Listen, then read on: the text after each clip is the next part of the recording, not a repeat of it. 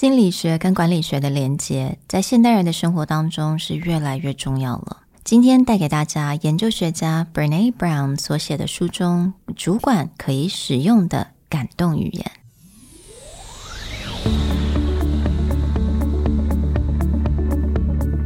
Hello，欢迎来到 Executive Plus 主管与沟通力的 Podcast。I'm Sherry, an educator, certified coach, and style enthusiast. 我相信专业有效的沟通是语言跟逻辑的完美结合。And I'm Nick, a startup consultant, corporate trainer, and late night gaming junkie. I believe great communication requires the right mindset and solid frameworks. 我们希望带给大家职场英语的技能、跨文化沟通技巧与其他能帮助您成为出色领导者的工具。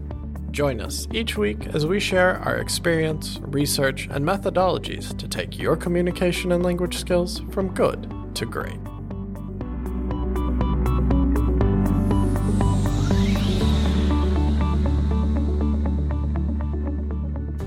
Hey, everybody. Welcome back to another Executive Plus podcast. Today, we want to dive into one of our modern philosophers, if you will, Brene Brown. Brene Brown has one of the most watched TED Talks in all of the history of TED, talking about the power of vulnerability. She's also written several books on this topic, and recently she wrote a book specifically around leadership and vulnerability. Today, we want to share some of our insights from her book, Dare to Lead, and also look at how the themes of what she talks about in vulnerability actually shows up in all of the management books that we've been discussing this month in EPI. 其实这本书呢，它是四年前出版的。但是当我在做这些所有的研究啊，读所有的管理书的时候，我就会发现这本书它等于说是在讲一个很重要的一个 element，也就是 trust and candor。那我们在其他的 EPI episode 已经提到了 the importance of trust, importance of candor, and of course, this book talks about vulnerability. 那 vulnerability 这个这个词其实是在很多的管理学啊，executive 是不太敢讲的，大家也不太敢想要承认自己是一个很 vulnerable 的人，right？你会感觉好像有一点 raw，like you feel exposed when you talk about vulnerability. But that's exactly what this book is about. Is actually talk about the importance of embracing vulnerability as a manager. Aside from Brene Brown, this is actually a theme that has come up quite a few times in other books that we've talked about the no rules rules, the hard thing about hard things. And although the other authors don't specifically call out vulnerability, a lot of what they talk about, for example, with Ben Horowitz and talking about one on ones and his hard thing about hard things, and Reed Hastings talking about setting context in the no rules rules, they're actually touching upon this. Yeah. It's just Brene Brown, because she's specifically a vulnerability researcher, she mm-hmm. dives into into that topic.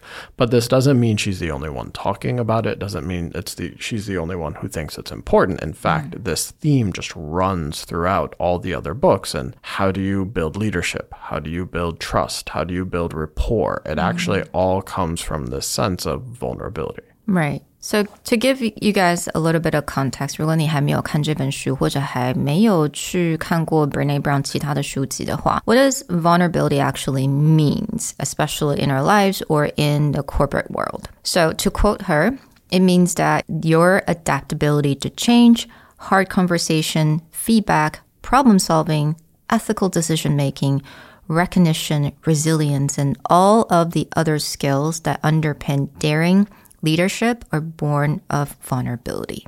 So we can talk about this in terms of your personal career growth mm. or like one on ones. How do you talk to someone about what their real goals are, what their real blockers are, where they're getting stuck, where they're getting challenged, and not only trying to problem solve them, but actually understand where they're coming from or opening up your own vulnerability. The other thing that we can talk about in terms of vulnerability is how do you have hard conversations in a company that no one wants to have that conversation, but they need to have that conversation? So, speaking of having really difficult conversation or giving feedback or asking for feedback, especially in this world of uncertainty，其实我们在明天，也就是 EPI 的 episode 当中，我们会提到另外一本书是《Making of the Manager》，它里面就会有更详细的，比如说在我们在跟老板或者是我们是老板跟下属做这些 one on one 的时候，我们应该要有问什么样子的问题。And this is something that has come up in a few, not only the book we'll discuss about in EPI tomorrow, but a book that we've discussed before, which is when it comes to one on ones, a lot of people will start defaulting towards just having a status update. But getting into something that gets discussed in this book, Dare to Lead, focusing around vulnerability and giving feedback when it's hard or receiving feedback when it's hard. This also ties into another book that we talked about in EPI, The Hard Thing About Hard Things, where he talks about you should avoid status updates completely in one on one meetings because it means you're not actually having the conversation about somebody's growth. And he also brings up another theme that very often people get promoted into a position where they can no longer excel and then they get stuck there because someone just kept moving them up a ladder until they got somewhere that they were comfortable or where they were no longer excelling and then they just are left there without challenging whether it's the feedback. Again, if someone has just been success after success after success and then they hit a wall, most people have a hard time discussing that wall because they're not used to that sort of pushback or they're not used to hitting a wall so hard. So when it comes into vulnerability, you actually have to be ready for that that sometimes the hardest conversation is not because someone is a bad long term performer, but it's actually they're a superstar performer. And when they hit that wall, no one wants to recognize that it happened. And one thing I really wanted to highlight is the importance of vulnerability and actually how critical it is in a creative environment. 那如果有听我们 EPI episode 关于到 No Rules Rules，你大概也会听到相同的这样子的一个 idea，也就是当你在一个创造领域的时候，你有太多的规则，反而会降低你的 creativity。And I think it kind of ties in here because, and she mentioned it in the book, when you think about creativity, creativity actually equals uncertainty or innovation equals uncertainty. If it's certain, there's no innovation. And this is also true for someone's growth, mm. which means if it's a guarantee that they're going to be the best at the best, then you're not actually growing them. You're just setting them on the easiest path possible. But back to that idea of innovation. Sometimes, in order to be creative, you have to be willing to put yourself out there to do things that you don't think will work or to push the envelope a little bit about something that has a gray area. So, we all talk about the success of Uber. Of course, later the founder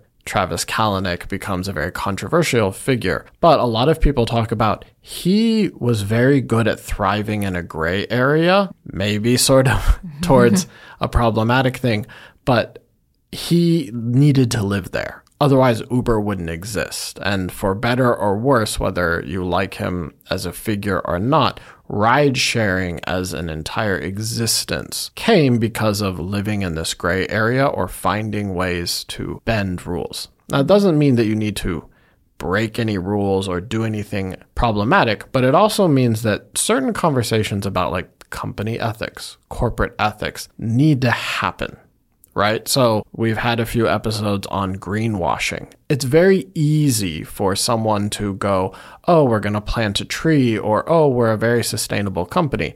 It's much harder for that company to actually look at its own practices and decide whether it is being environmentally sustainable or whether its own practices are problematic. That's a conversation most people don't want to have. It requires vulnerability because it requires a company and a let's say a leadership team to go, maybe we're wrong. Maybe we've done things incorrectly. There's an interesting thing recently with Apple, right? Apple did a great job. We talked about their video on sustainability, but now a lot of people have been pulling apart their new sustainable products and wondering whether it's actually better for the environment than, let's say, a leather good. Now, when it comes to these ethical decision, the gray area. 我觉得 vulnerability 就变得非常的重要. You have to actually embrace this in order to be more comfortable to talk about these ethical decisions, right? So today in our episode, we wanted to introduce some language that you could start introducing to your team to get people a little bit more comfortable in this mentality. One of the first things that comes up is giving context for what you think vulnerability is. Hmm. If you go into a meeting and be like, oh, we're going to be really vulnerable. And then the example you give, or you just expect other people to go, they're still not going to be comfortable. They're not really going to open up. And so making sure that everyone in a room is on the same page of what does it mean to be vulnerable or how do you as a leader see vulnerability? Just by saying, I grew up believing vulnerability is, and then explain what you're trying to build there. Mm-hmm. How much candor, how much trust, how much openness mm-hmm. do you expect and can you show? Mm. Brene Brown actually uses particular question to kind of set the context and to kind of to see what vulnerability means to her team or to the company that she's training at. 那其实蛮多人 你会发现有很多的一些答案都是哦，I grew up believing vulnerability is weakness，或者是一个很不好的一个字等等的，尤其是对于可能是男生，那不同文化有不同的答案。But understanding where they're coming from, that's step one, because very likely not everyone's going to be on board with this whole like let me be vulnerable and raw because i to, to everyone that just means different things especially in a corporate environment where a lot of companies pride themselves on being pretty cutthroat right? Yeah. Like there's Finance, someone who's yeah. trying to climb the ladder. Mm. There's someone whose commission matters on potentially taking down other people. So to introduce this is always going mm. to have some kind of pushback. Right. Another sentence that you can ask your team and also in a one on one as well is what does support from me looks like, right? 这个是个 ultimate 的 coaching question，但是因为并不是所有的人在需要帮助的时候知道他自己要什么样子的帮助。很多的时候，他可能只是来 complain. They tell you what what went wrong or who's doing what, but really they're are asking for support, they just don't know how to say it. This question is critical because the way that people feel helped, the way that people feel supported is different from person to person. Some people want to go into this type of situation, talking to their manager, talking to their leader, and they just want a sounding board. Maybe they actually have all the ideas or they know what the right decision is and it's just hard. They just want to talk it out. Other people are showing up specifically for instruction. Mm. The way that they feel supported is I need a decision on the next step, or I need you to take action or push another person for me so that I can get this done.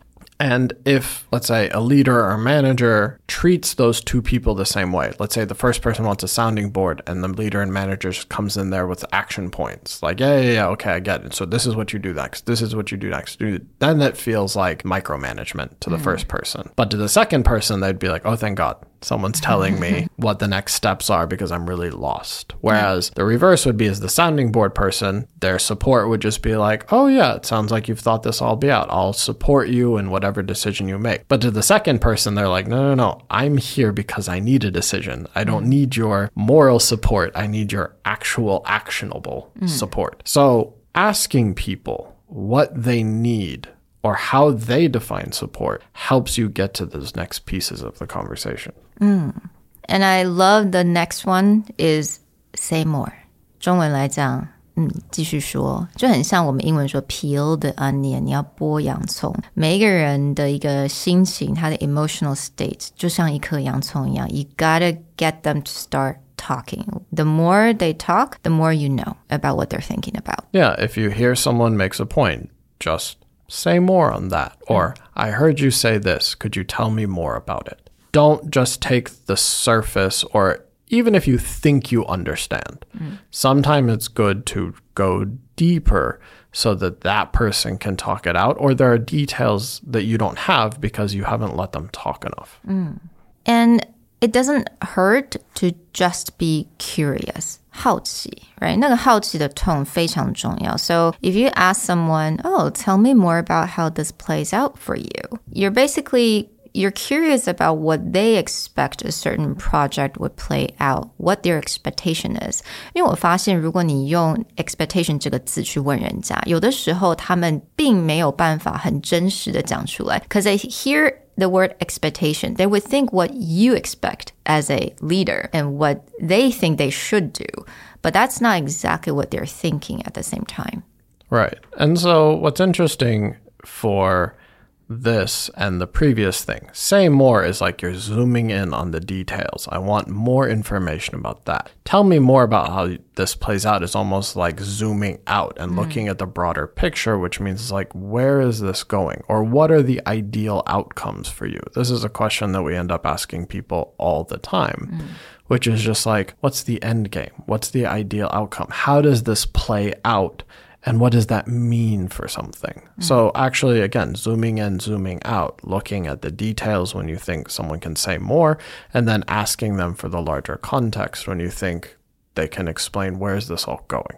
Now, a lot of times when you're having a hard conversation and you know you're in a meeting and you feel like it sucks but I have to get through it, right? I have to get through the meeting. So you keep pushing and pushing for the sake of having that conversation. 但有的时候一些很困难的一些题目或者一些 conversation，你并不一定马上就要解决。Give it time. So actually, circle back. Circle back is a very powerful phrase that you can say. Let's circle back next week after the weekend, after we can think it through. Yeah, as Sherry said, a lot of times people will make the mistake is just because you're having the hard conversation, people just want to get it over with. Yeah. Be like, okay, so we're having it, we're in it, but we got to get this done. A lot of hard conversations, and this is back to the idea of creativity and innovation, they take time sometimes that's a reoccurring conversation that you even need to carve out. Be like once a week or once a month, we're going to circle back and we're going to look at these hard conversations again and also what we've learned between now and the last conversation. Mm-hmm. It's almost like counseling mm. for people, right? You can't just do the hard work once to reflect on yourself or reflect on a relationship. This is something you have to come back to over and over again. Well, we hope that you enjoyed part one of us looking at the book Dare to Lead. And what does it mean to have vulnerability, and what does that affect in your corporate environment? In a follow up episode, part two of Dare to Lead, we're actually going to talk about what does this mean for your meetings? Mm. What does vulnerability have to do with leadership within a team, in a company, or within a meeting? I'll talk to you guys next time. Bye. Bye.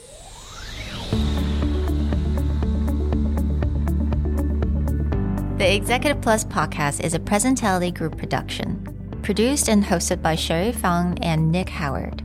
You can search us on Facebook, 主管英文 Executive Plus.